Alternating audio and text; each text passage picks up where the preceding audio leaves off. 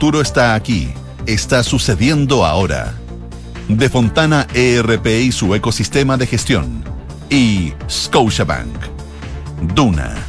Sonidos de tu mundo.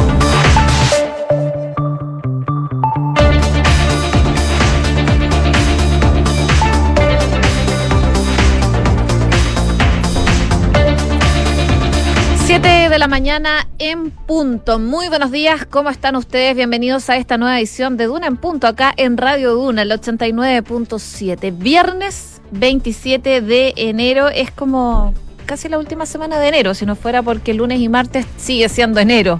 Pero ya le damos la bienvenida al mes de febrero, donde varios, me imagino, ya parten sus vacaciones. Y a propósito de vacaciones, para los que puedan aprovechar por lo menos el fin de semana, les cuento que acá en la capital va a ser mucho calor.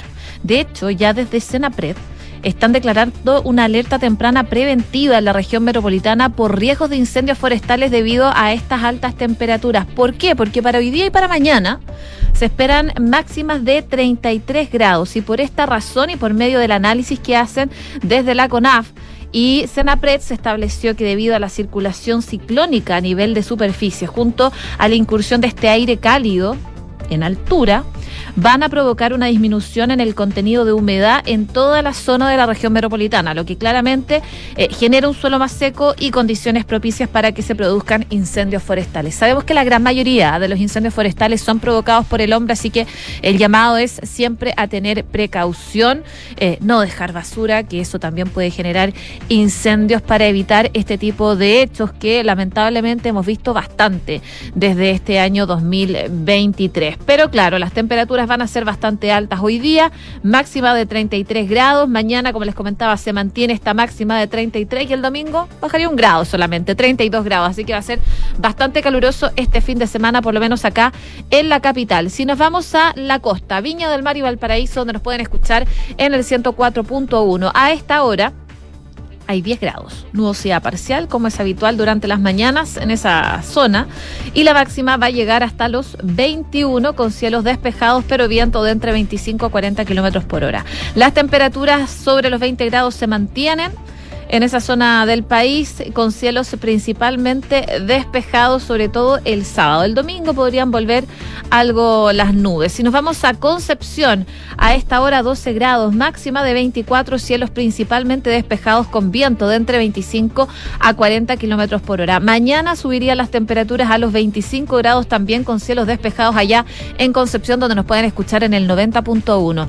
Y en Puerto Montt, donde nos sintonizan en el 99.7 a esta hora hay 7 grados de temperatura. La máxima va a llegar hasta los 20, nublado, va a variar a despejado, pero va a ser una, un fin de semana bastante veraniego para esa zona del país. De hecho, mañana podría subir la máxima hasta los 22 grados con cielos totalmente despejados, es lo que nos dice la Dirección Meteorológica de Chile para el día de hoy. Hoy día, por supuesto, vamos a estar hablando de varios temas, principalmente de coletazos que ha dejado eh, las relaciones que ha tenido la Cancillería con otros países. Estamos hablando principalmente de eh, Argentina, con el caso del embajador Bielsa y también con Perú. Eh, con las declaraciones que dio el presidente Gabriel Boric en la CELAC. Ambas han dejado reacciones durante el último tiempo. Vamos a estar profundizando en esas reacciones que no han dejado pasar esta crisis que ha tenido de alguna forma el, gobierno con eh, diferentes autoridades de países vecinos, algo que también tuvo que salir a aclarar el presidente Gabriel Boric, sobre todo tras sus dichos en la cumbre de la CELAC que generó el reclamo del país vecino, de Perú. Perú que lo está pasando eh, de todas maneras bastante mal por esta crisis política. De hecho, para hoy día, están haciendo un llamado, eh, el gobierno de Perú, a las policías y a las Fuerzas Armadas para desbloquear las carreteras que han sido tomadas por los manifestantes. Por supuesto, están haciendo un llamado a los manifestantes a desbloquear las carreteras de la red vial nacional que se encuentran declaradas en estado de emergencia. Eso es algo que va a pasar durante la jornada del día de hoy, pero en este comunicado oficial que lanza el gobierno de Perú, eh, señala que diversas carreteras del país permanecen bloqueadas en un acto ilegal contra la libertad de tránsito que constituye un derecho fundamental. Y por eso entonces van a salir las policías y las Fuerzas Armadas para tratar de desbloquear las principales rutas del país vecino.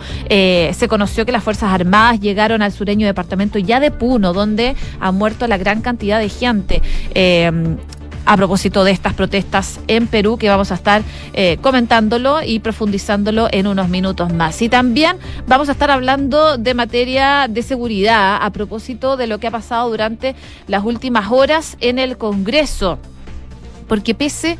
Eh, a la ausencia de diputados oficialistas en el eh, que están de viaje y eh, el discurso que dio la, la, ministra del Interior, Carolina Toá, esto provocó el fracaso de un proyecto de un nuevo estado de excepción que se estaba viendo. Pese a que la moneda pretendía cerrar este año legislativo con la aprobación de dos reformas constitucionales que facilitan el uso de las Fuerzas Armadas en tarea de seguridad y orden público, varias circunstancias, como les comentaba, terminaron por eh, amargar los planes del el gobierno. La buena noticia, por lo menos es que el Ejecutivo logró sacar la reforma sobre la protección a la infraestructura crítica, así que por lo menos un punto logró el gobierno durante la jornada de ayer en materia legislativa, cuando ya eh, quedan eh, pocas horas, ya pocos días para el receso legislativo. Recordemos que hay un receso legislativo en el Congreso durante todo febrero y por eso estaban bastante apurados en el gobierno con eh, sacar este tipo de, leyes y normativas.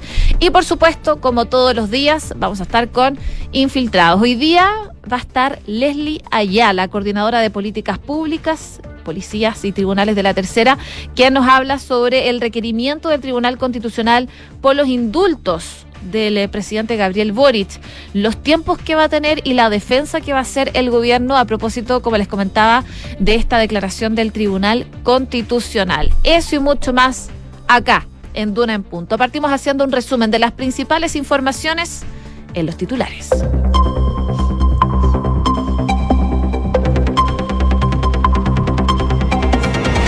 El presidente Gabriel Boric reafirmó su condena a la muerte de manifestantes en Perú, enfatizando que como diputado y presidente ha mantenido un estándar. Esto luego de que la administración de Dina Boluarte transmitiera esta semana al embajador chileno el malestar que generó la manera, dicen, irrespetuosa en que nuestro país se refirió a la crisis. La prensa argentina asegura que Chile ofreció disculpas al embajador Bielsa tras la filtración de un audio desde la Cancillería. De acuerdo al medio argentino El Clarín, el secretario general de Política Exterior de Chile se acercó personalmente para conversar con el embajador trasandino y presentar sus excusas en nombre del gobierno. Las ausencias de diputados oficialistas y la molestia por el discurso de la ministra Carolina Toá provocaron el fracaso del proyecto del nuevo estado de excepción. De todas maneras, el Ejecutivo logró sacar la reforma sobre la protección de infraestructura crítica. El Banco Central acordó mantener la tasa de interés en 11,25% en su mensaje. El Banco Central sostiene que la convergencia a la meta del 3% aún está sujeta a riesgos. La Corte Suprema aclaró que las eventuales devoluciones que hagan las ISAPRES por el fallo a la tabla de factores será desde abril del 2020. Esto luego de que la Superintendencia de Salud presentara una acción judicial tras acoger los reparos de la Asociación de ISAPRE, desde donde advirtieron una posible quiebra de las prestadoras de salud privadas si el mandato del máximo tribunal es aplicado sin consideraciones. Senapred declaró alerta temprana preventiva en la región metropolitana por el riesgo de los incendios forestales debido a las altas temperaturas. Según pronosticó Meteorología, para este viernes y sábado se esperan sobre 33 grados. En Noticias del Mundo, la Organización Mundial de la Salud se va a reunir para definir si el COVID-19 sigue constituyendo una emergencia de salud pública. El comité encargado celebró su primera reunión los días 22 y 23 de enero del 2020 y acordaron que la enfermedad representaba un peligro sanitario en todo el mundo. Y el gobierno de Perú comenzó a desbloquear las carreteras tomadas por los manifestantes. Lima llamó a permitir los despejos y evitar los enfrentamientos con las fuerzas del orden. 7 con 8. Y partimos revisando las principales informaciones a nivel eh, nacional. Eh, por solo un voto, la moneda no pudo cerrar una semana redonda, al menos en términos legislativos. En una jornada eh, de la Cámara de Diputados y Diputadas que estaba prevista que fuera la última hasta marzo, el gobierno y en particular la ministra del Interior, Carolina Toá, esperaban anotarse un par de triunfos en la alicaída agenda de seguridad y con ello reimpulsar también el diálogo con la oposición. El Ejecutivo venía además con viento a favor, luego de que eh, la reforma tributaria, por ejemplo, y la previsional eh, dieran pasos importantes en sus respectivas comisiones. Bueno, con el objetivo de dar un cierre incluso más virtuoso a este año legislativo.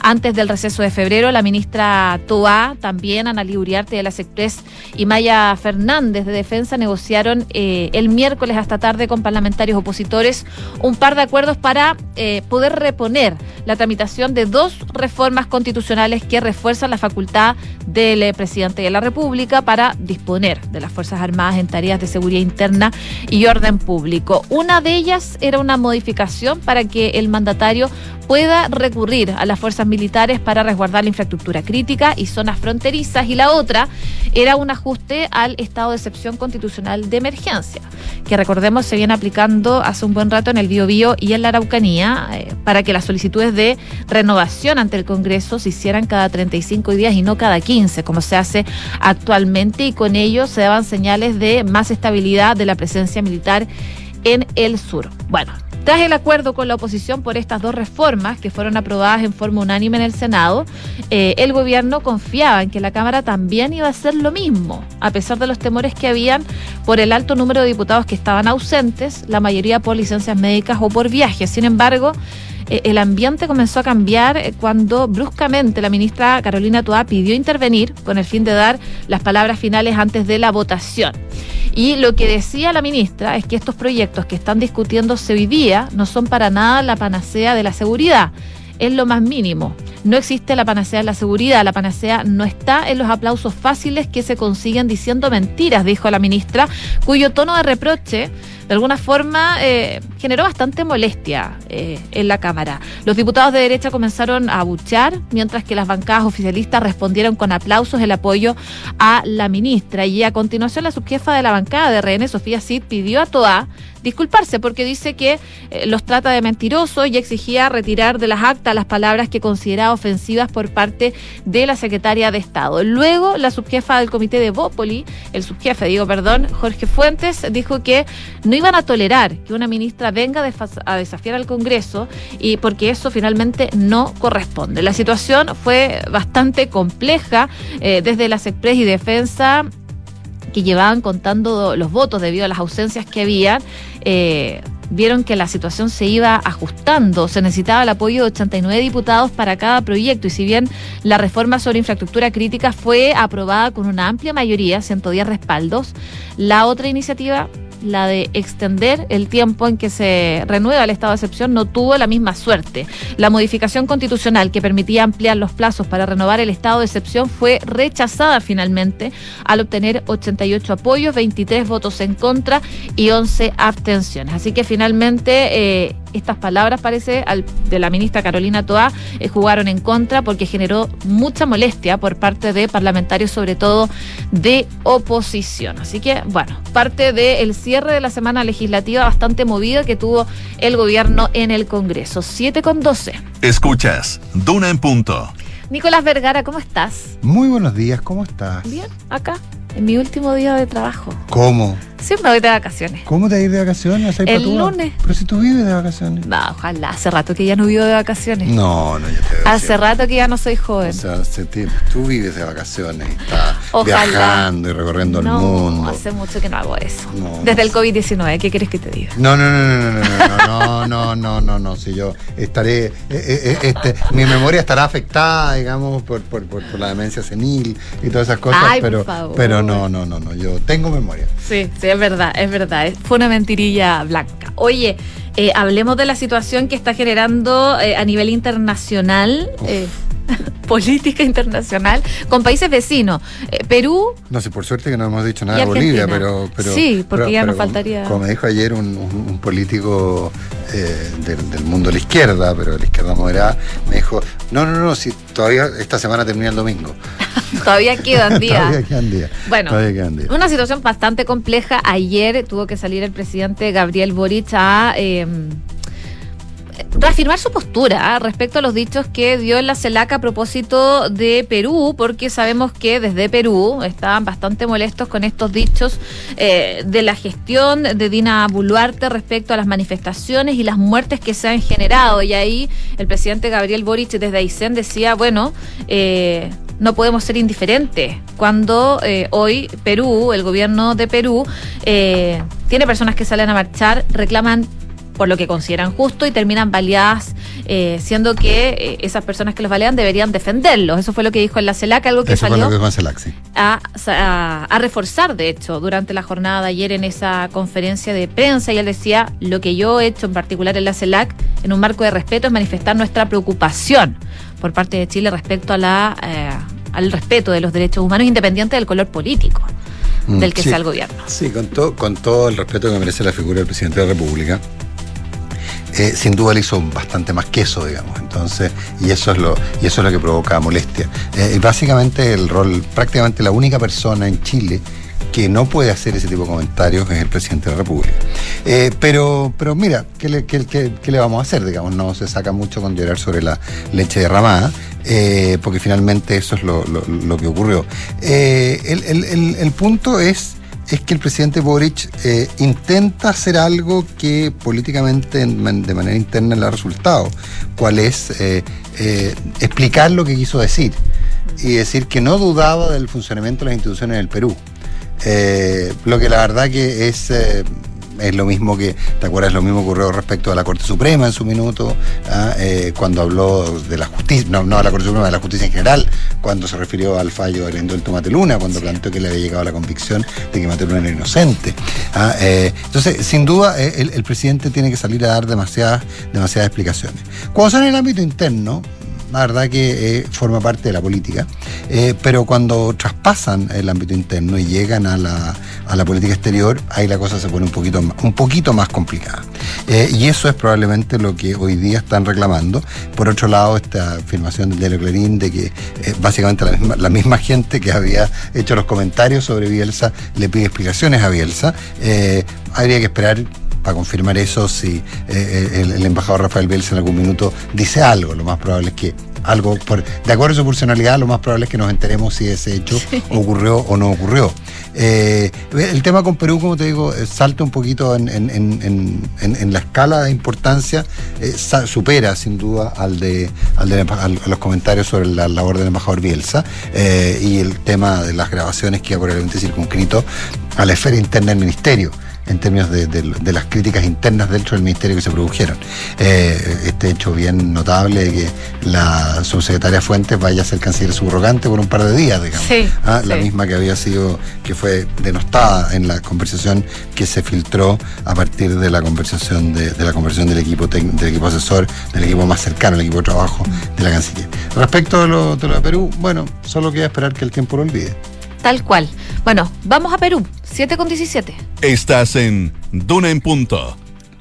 Digo vamos a Perú porque van a pasar cosas hoy día, eh, varias, cosas, pero principalmente el desbloqueo de las carreteras de la red vial nacional que se encuentran declaradas en estado de emergencia se van a despejar y esto es un comunicado que han emitido. van a intentar despejar. Ah, claro, sí, bueno, es, un intento. Sí, sí, porque... Van a mandar a las policías y las Fuerzas Armadas para despejarla. Ahora, si lo logran, bueno. Eh, sí, y la. Ahora, lo que pasa, hubo un, un, comunicado conjunto del Ministerio Interior y del Ministerio de Defensa eh, en el cual anuncian un operativo eh, conjunto de la policía y el ejército y la fuerza, o sea, el ejército, la marina y la aviación, supongo, las fuerzas armadas del Perú, para desbloquear las carreteras. Eh, básicamente, por lo que yo pude saber, digamos, el, intento es, anunciarlo de tal manera de, eh, de que cuando se cumplieron ayer 50 días de protestas, de bloqueos y de enfrentamientos, eh, se proceda a despejar las carreteras que están generando ya una situación muy compleja. Ayer nos contaban en la mañana eh, Lucho Benavente nos contaba el caso de un, eh, de un menor, de un niño que había muerto en una ambulancia donde estaba siendo trasladado a un hospital. Por el bloqueo. Por el bloqueo. Mm. Entonces, y eso está provocando mucha, mucha molestia. Eh, habría, habría que ver. En todo caso, el anuncio conjunto de la policía y la Fuerza Armada es una suerte de advertencia, según hemos sabido, una suerte de advertencia a los manifestantes a efectos de, que se va a usar toda la fuerza. Y, y hemos visto que son que son bastante, eh, digamos, no, no, se andan con muchos remilgos las fuerzas de orden y seguridad en el, en el Perú a la hora de, eh, reprimir estas manifestaciones. Eh, hoy día podría ser un día eh, muy tenso y muy nervioso y probablemente eh, un día lamentablemente de más víctimas. Hoy estaba viendo que la Superintendencia de Transporte Terrestre de Personas informó que en su último reporte se registraban 88 puntos con tránsito vehicular interrumpido en ocho regiones de Perú, lo que incluye 16 vías nacionales. Y la Defensoría del Pueblo reportó 89 puntos de bloqueos en 33 provincias, entre ellos el Collao, en Tacna, Arequipa, eh, en Calca. Bueno, el comunicado oficial señala que diversas carreteras del país permanecen bloqueadas en este acto ilegal y por eso van a intentar eh, poder eh, liberar estas vías. Y remarcaron que el tipo de actos que han sido tipificados como delitos de extorsión en el Código Penal y que hasta la fecha 10 peruanos inocentes han perdido la vida, dicen, como persecución de este acto ilegal, entre ellos un nonato en la región norteña de la Libertad y un niño en la región sureña de Cusco. Dicen que el bloqueo también ha ocasionado escasez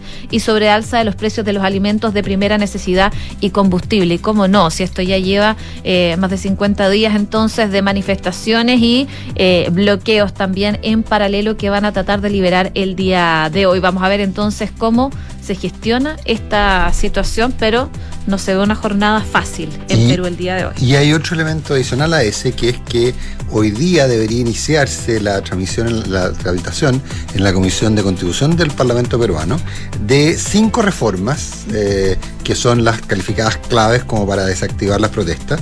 Eh, una de ellas, eh, las, las dos más relevantes, junto con la que anticipa las elecciones, eh, para, el, para que las elecciones serían en 2023, las más relevantes estarían entre la bicameralidad, recordemos que el Parlamento peruano es unicameral, eh, bicameralidad, ahí habría una discusión respecto a si pueden ser reelectos o no los, los congresistas. Eh, esto es muy relevante que haya bicameralidad respecto a toda la posibilidad de vacar al presidente de la República, etcétera, y, y es mirada como una forma de diluir una suerte de parlamentarismo de facto que se ha establecido en el Perú, y eh, el cambio a la, a la, composición de la Junta Nacional Electoral. Eh, básicamente la creación de un ente eh, mucho más autónomo y mucho más independiente que garantice que las elecciones se realicen en tiempo y forma y no con las demoras y con las discusiones que hubo en el caso, recordemos, entre Castillo y Keiko Fujimori.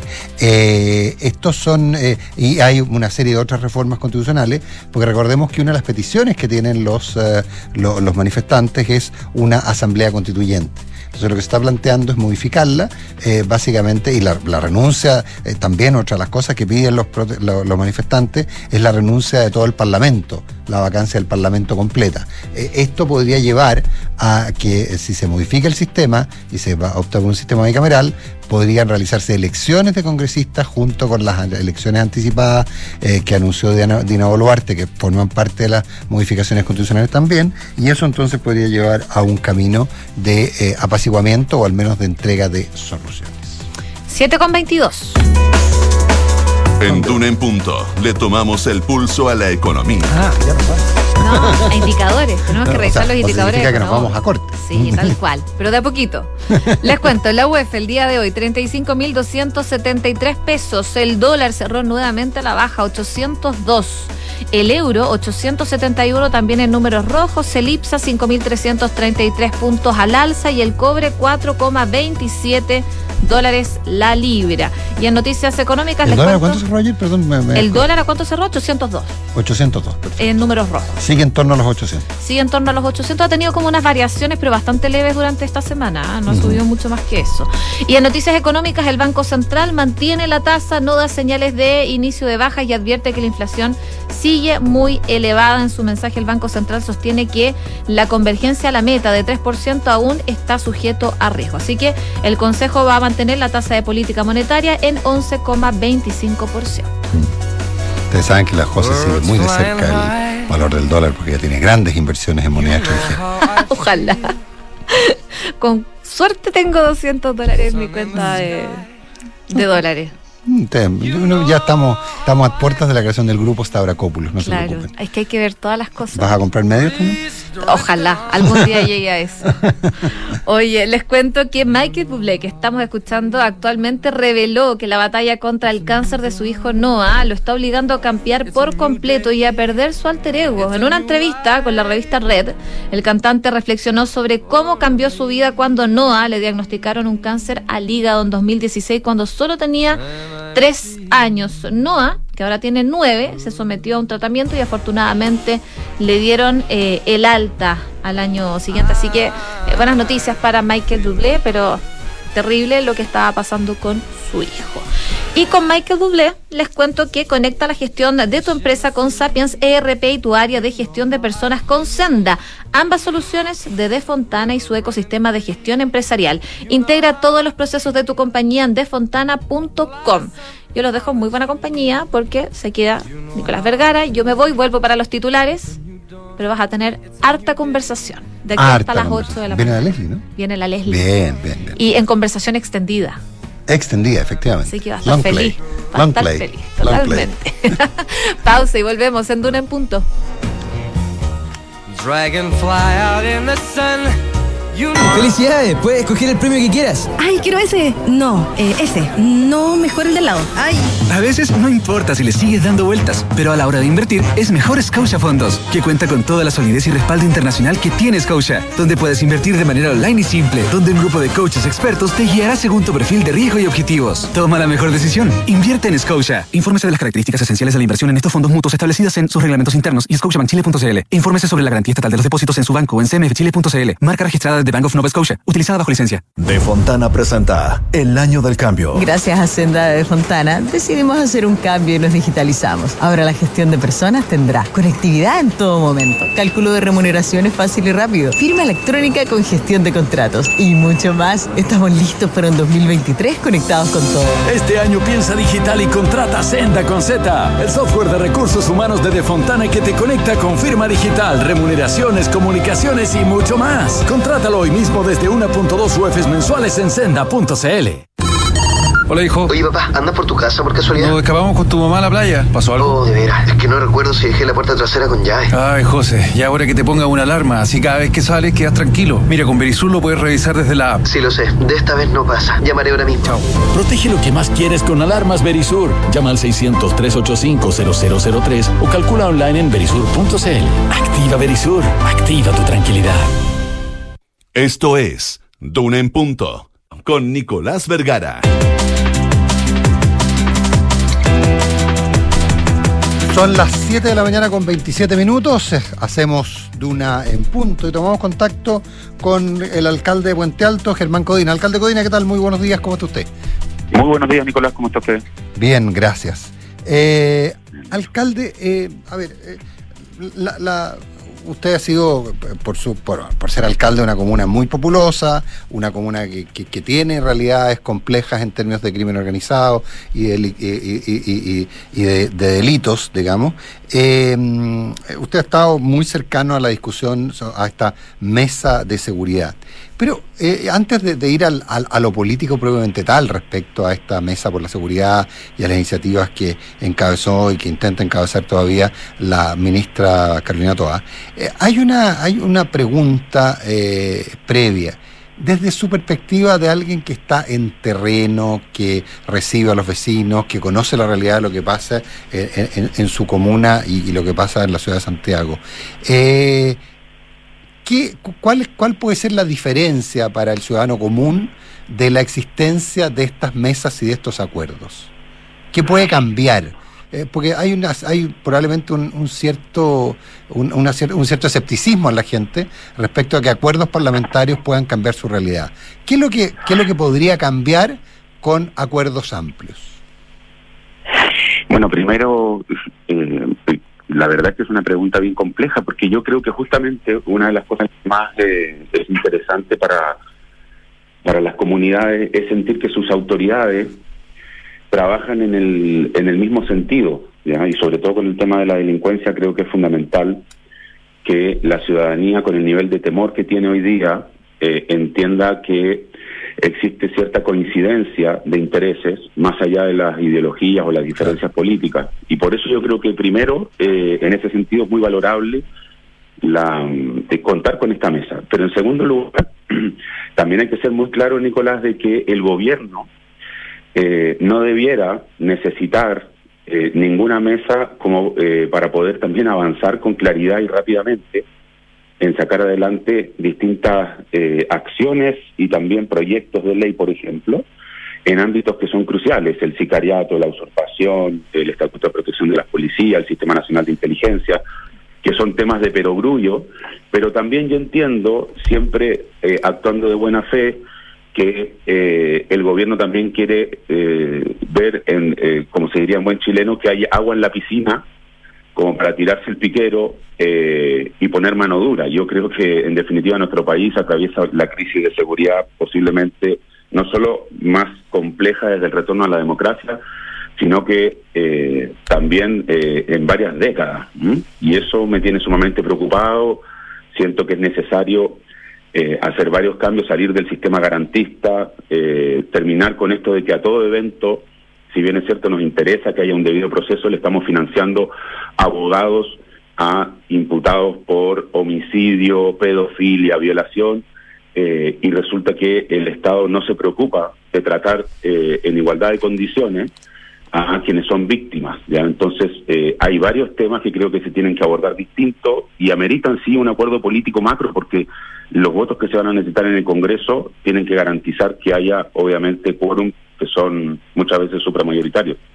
Alcalde, yo quiero, quiero ir a eso, al tema de, la, de esta figura del defensor de las víctimas, a, esta, estas eh, discusiones que se han planteado respecto a la existencia de la Defensoría Penal Pública y lo eficiente que ella resulta. Pero, pero, pero antes de eso, usted hizo ahí un, un, alcance eh, en que dijo es de perogrullo, eh, pero que probablemente para mucha gente no es necesariamente perogrullo entender cuál es la relación, por ejemplo, que existe entre sicariato, usurpaciones y crimen organizado. Eh, ¿Por qué es importante hacerse cargo, por ejemplo, el tema de las usurpaciones con un cambio legal eh, sobre la flagrancia, por ejemplo? Eh, ¿Y eso cómo se relaciona con el sicariato y cómo se relaciona con el crimen organizado en su experiencia?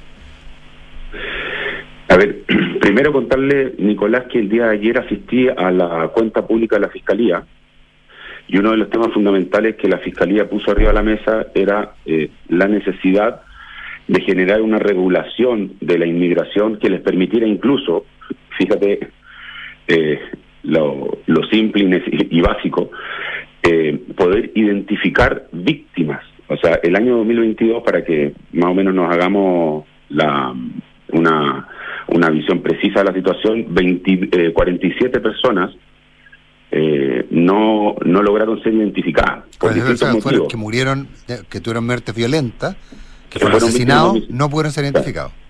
Claro, claro, claro. Distintas personas que eh, fueron asesinadas no lograron ser rápidamente identificadas, algunos de ellos porque eh, siendo extranjeros ingresaron al país sin documentación y otras también producto de situaciones, calcinación, etcétera. ¿ya?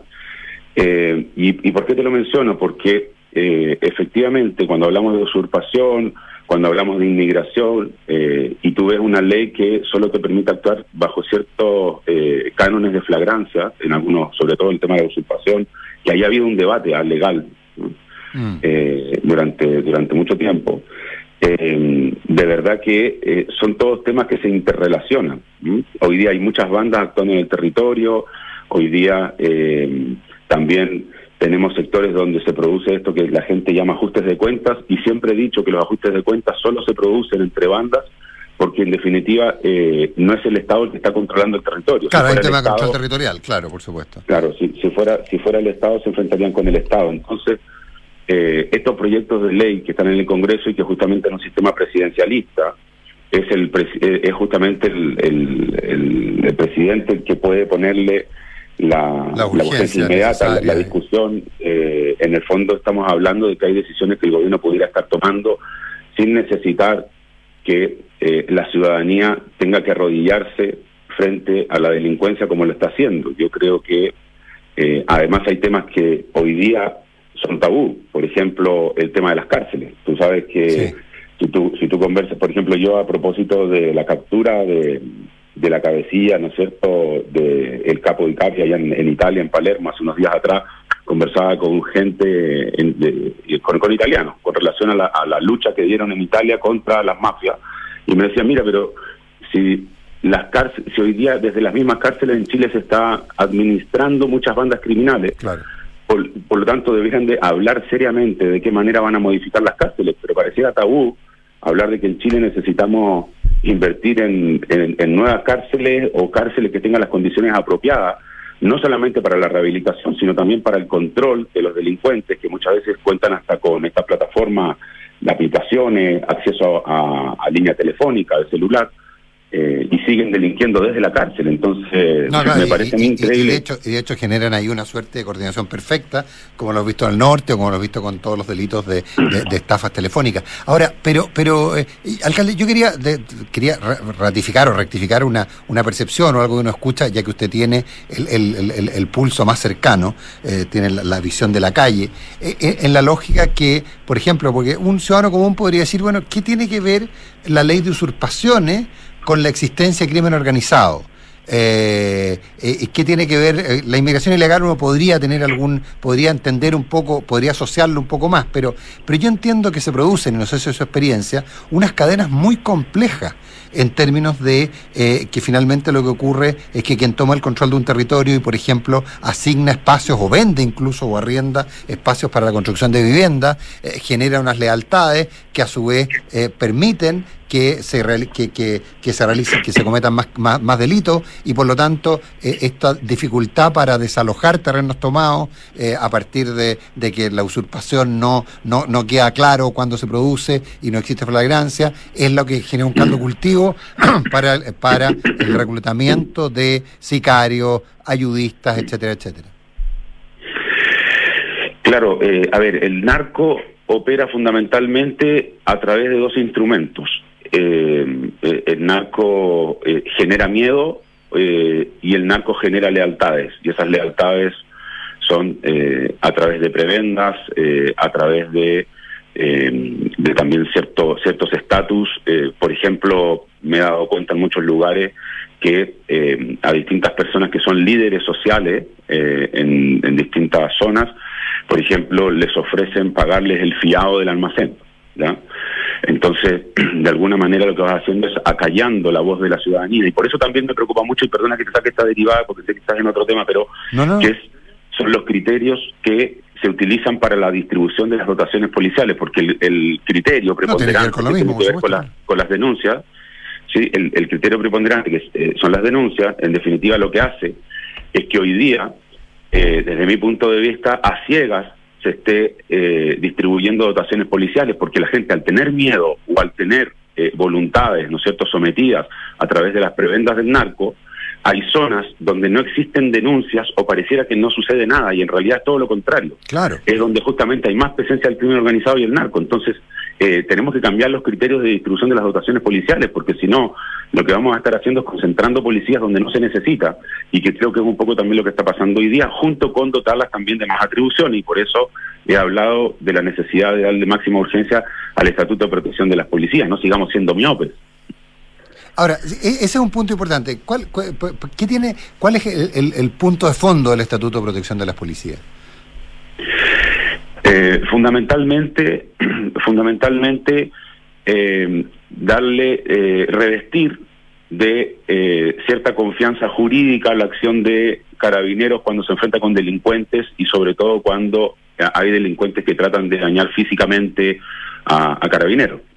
Como dicho, dicho muy en, en simple, pero, pero en la práctica nos estamos enfrentando a, un Estado que justamente por sal- salvaguardar derechos que me parecen fundamentales, también por otro lado, lo que ha hecho es eh, poner demasiadas cortapisas sobre toda la acción de las fuerzas policiales cuando se enfrentan con estas bandas criminales que tienen alto poder de fuego y lo que hay que hacer es darle la confianza. Porque en el, en el extremo nos pudiéramos encontrar con que eh, no exista incentivo para incorporarse a las policías si es que tú no los dotas de la protección necesaria en igualdad de condiciones al menos que eh, a, a quienes tienen que enfrentar. ¿me Eh, entiendes, no? de- y Entonces, desde, su percepción, desde su percepción, alcalde, hoy día, ¿están en inferioridad de condiciones las policías respecto a los delincuentes?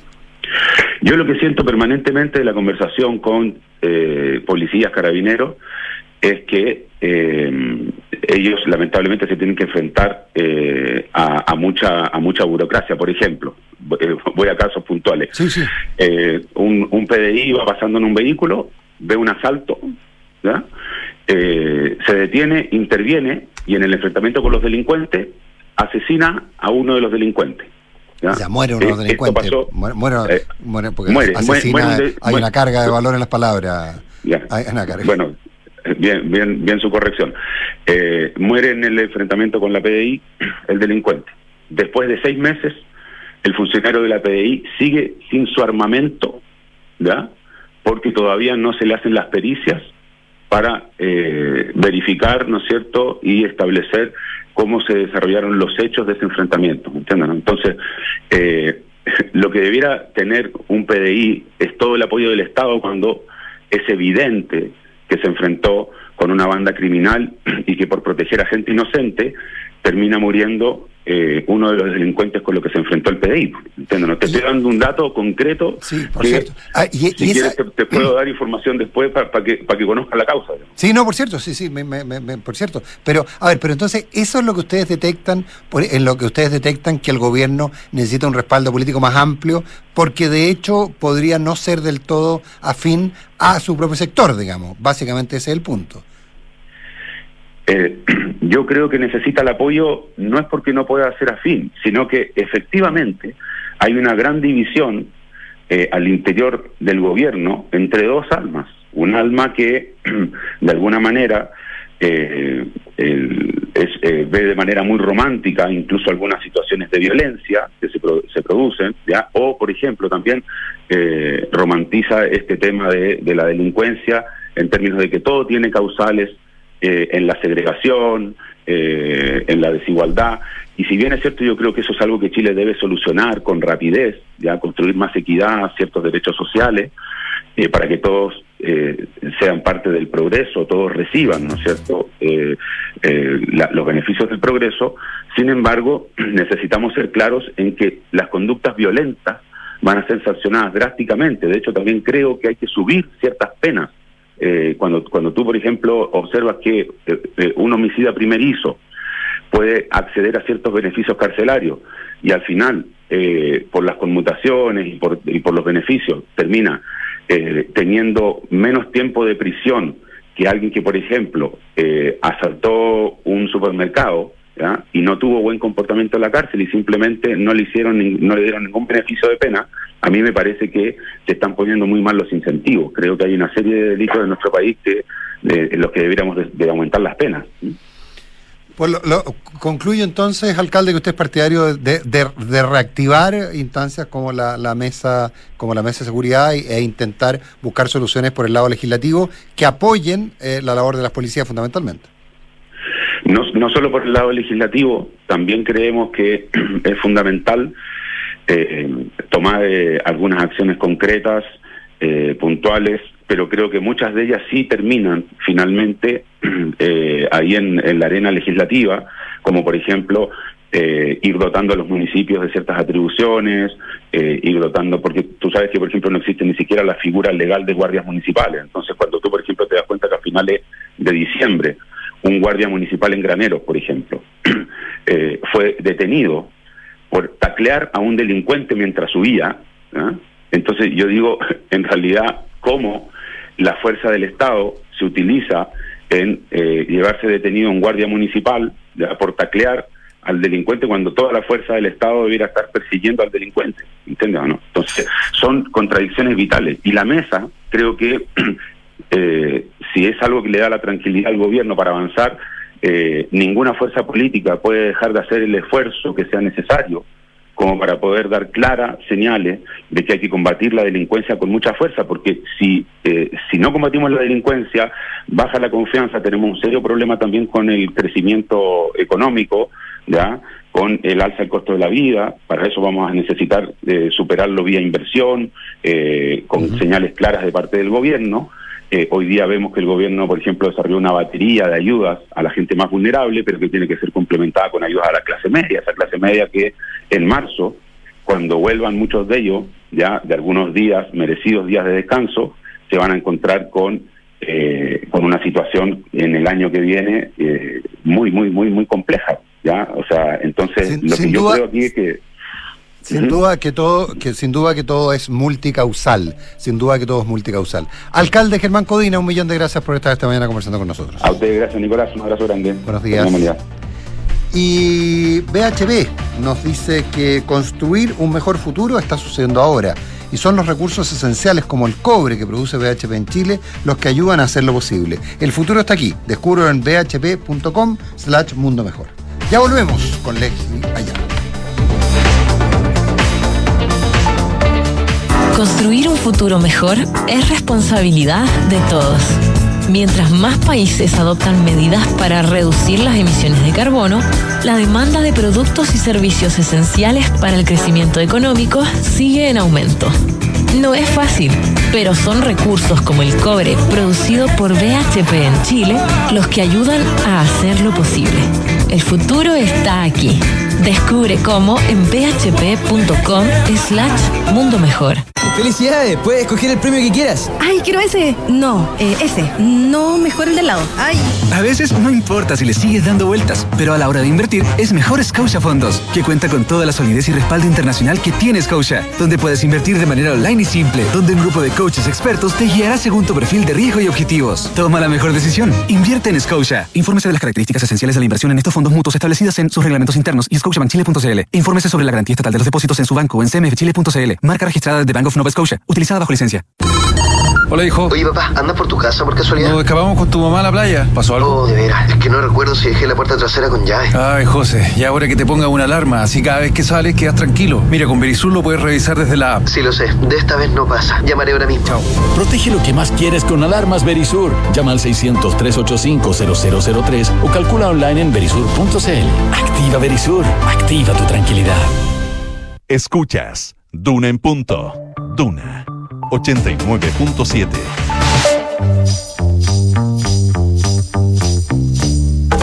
Son los infiltrados en Duna en punto. 7 de la mañana con 46 minutos. Leslie Ayala, al fin lo logramos. ¿Qué cosa? Al fin ¿Estar solos. solos? Al Ah. fin solos. sí, Nico, lo logramos. Ah, por al fin. solos. Nos deshicimos todos los infiltrados De para poder todos los estar- infiltrados. El- poder hablar 15 minutos. El efecto vacaciones. Tenemos un poquito más de 15 minutos. No, tenemos No, 14. no, no. Tenemos 13 minutos. La Así que nos va a retar. tenemos 13 minutos. Oye, eh, ¿La sí, Consuelo no está tampoco? eh, Ah, no, solo- no tenemos a la consola. No, no, no. Es que hoy día me toca a mí. así Ay, que como puso como... No, no, parece que no. Sí está Parece que no. Consuelo. ¿Está la consola? Ah, pero perdón. Por supuesto que estoy. Pero, pero por Dios, qué mal estoy yo. Entendí que no estaba. Consuelo Saber, ¿estás ahí? Nico, por favor. Pero perdón, Yo sé que es complicado, yo sé que es complicado hacer este programa, el Duna en Punto. Sí, requiere un montón de esfuerzo. Yo me estoy preparando para el reemplazo veraniego que me toca a partir del Sí, lunes. sí, prepárate ¿eh? Prepárate. Entonces, esto es un poquitito una, una, una posta. Me sentí súper discriminada. Perdón, Eh, perdón, yo te juro, Pero ya que, me acordé de te juro que recibí la instrucción. Gracias, Me- Leslie. me- Llevaba como tres minutos diciendo hola, hola. No sé si salía al aire. ¿Y tú así que pido hablabas? No, no salía. Ah, no salía. Yo, Yo, te- hablaba, yo decía, oye, yo, pero si yo estoy aquí, ¿por qué No, ah, o sea, no, o sea, Nico, vamos a como un ánima? Leslie Ayala, no estábamos solos. No, no lo Como un ánima en está pena. bien. No estábamos solos, escucha, tuvimos la ilusión de estar solos. Oye, Lo eh, eh, siempre llega la consuelo. Es la historia de mi vida. Oye, eh, oye, Consuelo, Consuelo Sadera, buenos días, perdona, perdón, perdón, perdón. Muy perdón, buenos perdón, días. perdón, perdón. Tribunal Constitucional, eso nos ocupa. Eso nos ocupa. hoy. Bueno, ayer se Eh, eh, reunió... lo- Los indultos no estaban muertos, andaban de barranda. Andaban de parranda. Vuelve, sea, vuelve a la palestra si la- alguien- esta situación que ha marcado el gobierno de Gabriel Boric durante la, Claro, si, alguien el inicio del año. si alguien pensó que el fin de la acusación contra la ministra, la ex ministra Marcela Ríos podía cajonear el tema, el Tribunal Constitucional nos cuenta que, eh, que no, no está cajoneado y a su vez nos enteramos que esto va a ser por entregas, porque la, dado una norma legal, eh, la Contraloría tiene que abstenerse Sí. de, de decir cualquier cosa hasta que el Tribunal Constitucional eh, dé su pronunciamiento. Claro. O sea, termina el Tribunal Constitucional y dependiendo de lo que diga, la- después vamos a la Contraloría. O sea, esto es una comedia por entregas. Exacto. El Tribunal Constitucional ayer lo que hizo, reunión en pleno, fue declarar admisible, ya no solamente acoger a trámite, sino declarar de plano admisible, se van a meter en el fondo. Re- Recuerda que eso había ocurrido el, La semana pasada. la el jueves de la semana Claro. ¿Qué significa? ¿Cuál es la diferencia entre.? Es que acoger a trámite es que en términos formales están presentados los requerimientos de, manera bien, o sea, está, puesto bien el nombre, etcétera. Es muy formal el acoger a trámite. Ahora, cuando se declara admisible, es que ya el Tribunal Constitucional ve que hay un conflicto de, de constitucionalidad y que ellos pueden o deben pronunciarse al respecto. Entonces, es mucho más es mucho más importante la admisibilidad, por ejemplo, en el Tribunal Constitucional que, eh, por ejemplo, en un recurso de protección de la Corte de Apelaciones de Santiago. La Corte de Apelaciones de Santiago cuando declara admisible vicios de formalidad nomás. Y entonces por eso cuando uno habla del TC y su admisibilidad es como, ah, ok, acá los ministros, y fue por unanimidad, vieron que hay un conflicto en el cual ellos se tienen que pronunciar. Además, Consuelo y Nicolás, esta es la primera vez que se somete el tema de los indultos al Tribunal Constitucional, entonces no hay ninguna jurisprudencia eh, pasada a la que nosotros podamos, eh, eh, podemos, podamos ir y decir, bueno, la vez pasada se dijo que esta era una facultad presidencial y que no tiene que estar fundada en los términos de la ley, etcétera. No, no hay nada de eso. Entonces, yo ayer le preguntaba a algunos ministros y exministros del TC cuál es el efecto finalmente de este requerimiento que presenta eh, parlamentarios demócratas y también de Chile Vamos. Y es finalmente, ¿qué pasa si acogen estos requerimientos? ¿Se deja nulo el, indulto?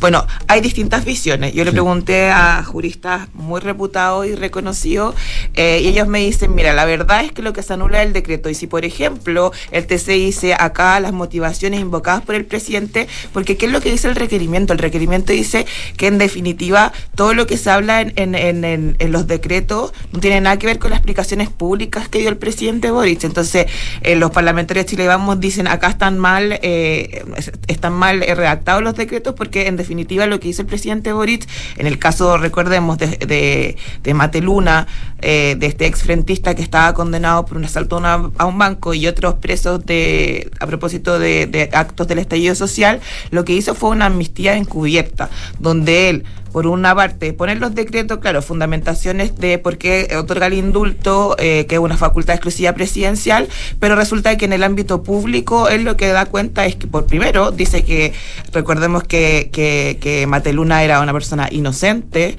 situación que los indultos, el mismo, el mismo nuevo ministro de Justicia, eh, Luis Cordero, ha dicho, los indultos se le dan a personas que han sido condenadas, no a personas inocentes. Entonces, toda esta situación eh, son las cosas que va a revisar el TC. En definitiva, si el decreto, la motivación que está fundamentada o no en el decreto, tiene las características de legalidad o hay una situación acá inconstitucional donde el efecto, por eso yo les decía, hay opiniones divididas, es anular el decreto. Pero ¿qué pasa para las personas que ya están en libertad? Eh, los beneficiados de, estos indultos. Bueno, acá lo que me decía un ministro es que eh, finalmente el, efecto de la sentencia del TC en el caso de acoger, pongámonos en ese escenario, es que se anula el decreto. Pero esa persona, en definitiva, ya tiene una categoría ya no de un acto administrativo, sino de derecho humano. Él recibió un indulto presidencial independiente de que el indulto presidencial, por ejemplo, haya tenido vicio, no haya sido bien fundamentado. Entonces esa persona ya adquirió el derecho de haber sido liberado y cualquier abogado me decían independiente de anular los decretos y que uno pudiera decir, ya, entonces estas personas tienen que volver a la cárcel, presentaría un amparo a favor de esta persona porque es una persona tercera ajena que no tiene que ver con eh, el acto administrativo que pudo haber sido bien o mal hecho por la ministra de la entonces ministra de Justicia Marcela Río y el presidente de la República y que el efecto finalmente fue un beneficio para ellos. Entonces, eh, eh. acá, si se está pensando que a través de esta sentencia del TC podrían volver a la cárcel estas personas, al menos la mayoría de los consultores míos, que son ministros del TC y ex ministros también del Tribunal Constitucional, dicen que no. De hecho, también el otro efecto es como que se anulan los decretos y el propio Ejecutivo debería corregirlo. Bueno, eso es lo que decía, sostenía ayer José Antonio Viragallo en Televisión Chilense, eh, que decía que lo más grave que podía pasar era que, se, que el Tribunal Constitucional dijera que los decretos eran nulos, eh, o sea, que los decretos estaban mal fundados eh, y por lo tanto que quedaran sin efecto. no, no, no que te quedaría sin efecto el decreto, pero no los efectos del decreto. Si eso ¿Y, podrías hacer un, ¿Y podrías hacer, escribir otro decreto bien escrito entonces? Claro, eh, lo que pasa es que ahí es donde yo entiendo, yo no sé si tú tienes la misma información, Leslie, yo entiendo que ahí empieza un problema serio, porque si el presidente de la República quisiera fundar un nuevo, un nuevo, un nuevo, un nuevo indulto o, hacer un nuevo decreto, el mismo indulto con un nuevo decreto, eh, y planteara, por ejemplo, las razones que les puso públicamente, la convicción de inocencia y todo lo demás, ahí sí que podría caer en una infracción compleja. a sus deberes. A sus deberes. Claro, es que tiene un efecto político, que es lo que yo creo que está buscando finalmente. Claro, entonces, entonces eh, ¿cuál es el punto medio de la redacción respecto de hacerte cargo de que, de, que tenías que modificar el decreto, teniendo el, la, el espada de Damocles de lo que tú dijiste? Claro. Entonces, ese, ese, ese probablemente sería el tema, el tema más complejo. Y eso es lo que decían los ministros, o sea, en definitiva, acá, ¿por qué se declara admisible? Y es que efectivamente, entre lo que se señala en los decretos versus lo que dijo públicamente el presidente, hay una disonancia, hay una incongruencia de argumento y por ende eh, es necesario revisar si esto está bien fundado según la ley de los indultos. Pero eh, de verdad, como eh, yo diría, de las cuatro opiniones que consulté, al menos tres sostenían esto nos va a afectar a los indultados porque los indultados ya fueron liberados. Y ellos como que mm. tienen ya, esto pasa a ser del derecho administrativo, pasa a ser eh, derechos humanos y ellos de buena fe vieron surgir un derecho a raíz de que justamente el gobierno está aplicando una ley de indulto. Y ellos no son responsables. Y ellos no son responsables, claro, de si esto fue bien fundado o no. Entonces es muy difícil el escenario de, que ellos vuelvan. Uno es el efecto sobre, el, eh, sobre la persona que ya está en, libertad. Eh, la otra pregunta es em, si todos los decretos están bien fundados o no, y eso es algo que también es debatible porque hay diferencias entre el decreto de Mateluna y la fundamentación que hace y los decretos del estallido eh, social, donde hace una especie de fundamentación basada en, que esto va a colaborar a la paz y a la reconciliación, no me acuerdo los términos, pero un poco en esa, en esa línea, eh, versus Mateluna que solo lo justifica respecto de los informes de, de Gendarmería. Y el otro día el ministro de Justicia nos decía que... Eh, que bueno, dependiendo de lo que fuera de las argumentaciones que se plantearan en el Tribunal Constitucional, el gobierno podía mostrar decretos anteriores, que básicamente lo que nos quiso decir es que estas cosas antes no se conocían y que los decretos no tenían ninguna fundamentación. Muchos de ellos eran reservados, las fundamentaciones eran decretos reservados, efectivamente.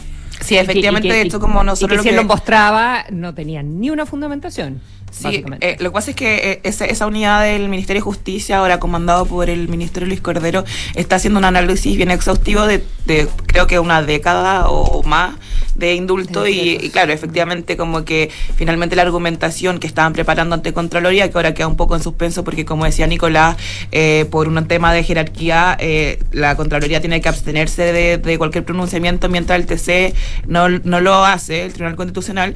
Bueno, lo que estaba preparando el Ministerio de Justicia es decir, a ver, si usted encuentra que estos indultos están poco fundamentados o no están fundamentados al rigor de la ley, resulta que el gobierno de Piñera, el gobierno de Bachelet, el gobierno de, Lagos, todos han entregado indultos sin eh, una fundamentación tan apegada a justamente la redacción de la ley de indulto. Pero ahí te resuelve, eso te resolvería Contraloría, pero no te resolvería eh, Tribunal Constitucional. No, no, e, e, esa explicación era para Contraloría en cuanto a acto administrativo. Claro. Eh, pero no, claro el Tribunal Constitucional está en meter en algo eh, más fino, que es como finalmente si el fin de los decretos está finalmente bien eh, fundamentado según la ley en base justamente al contexto, que es lo que plantean los parlamentarios que recurrieron al TC.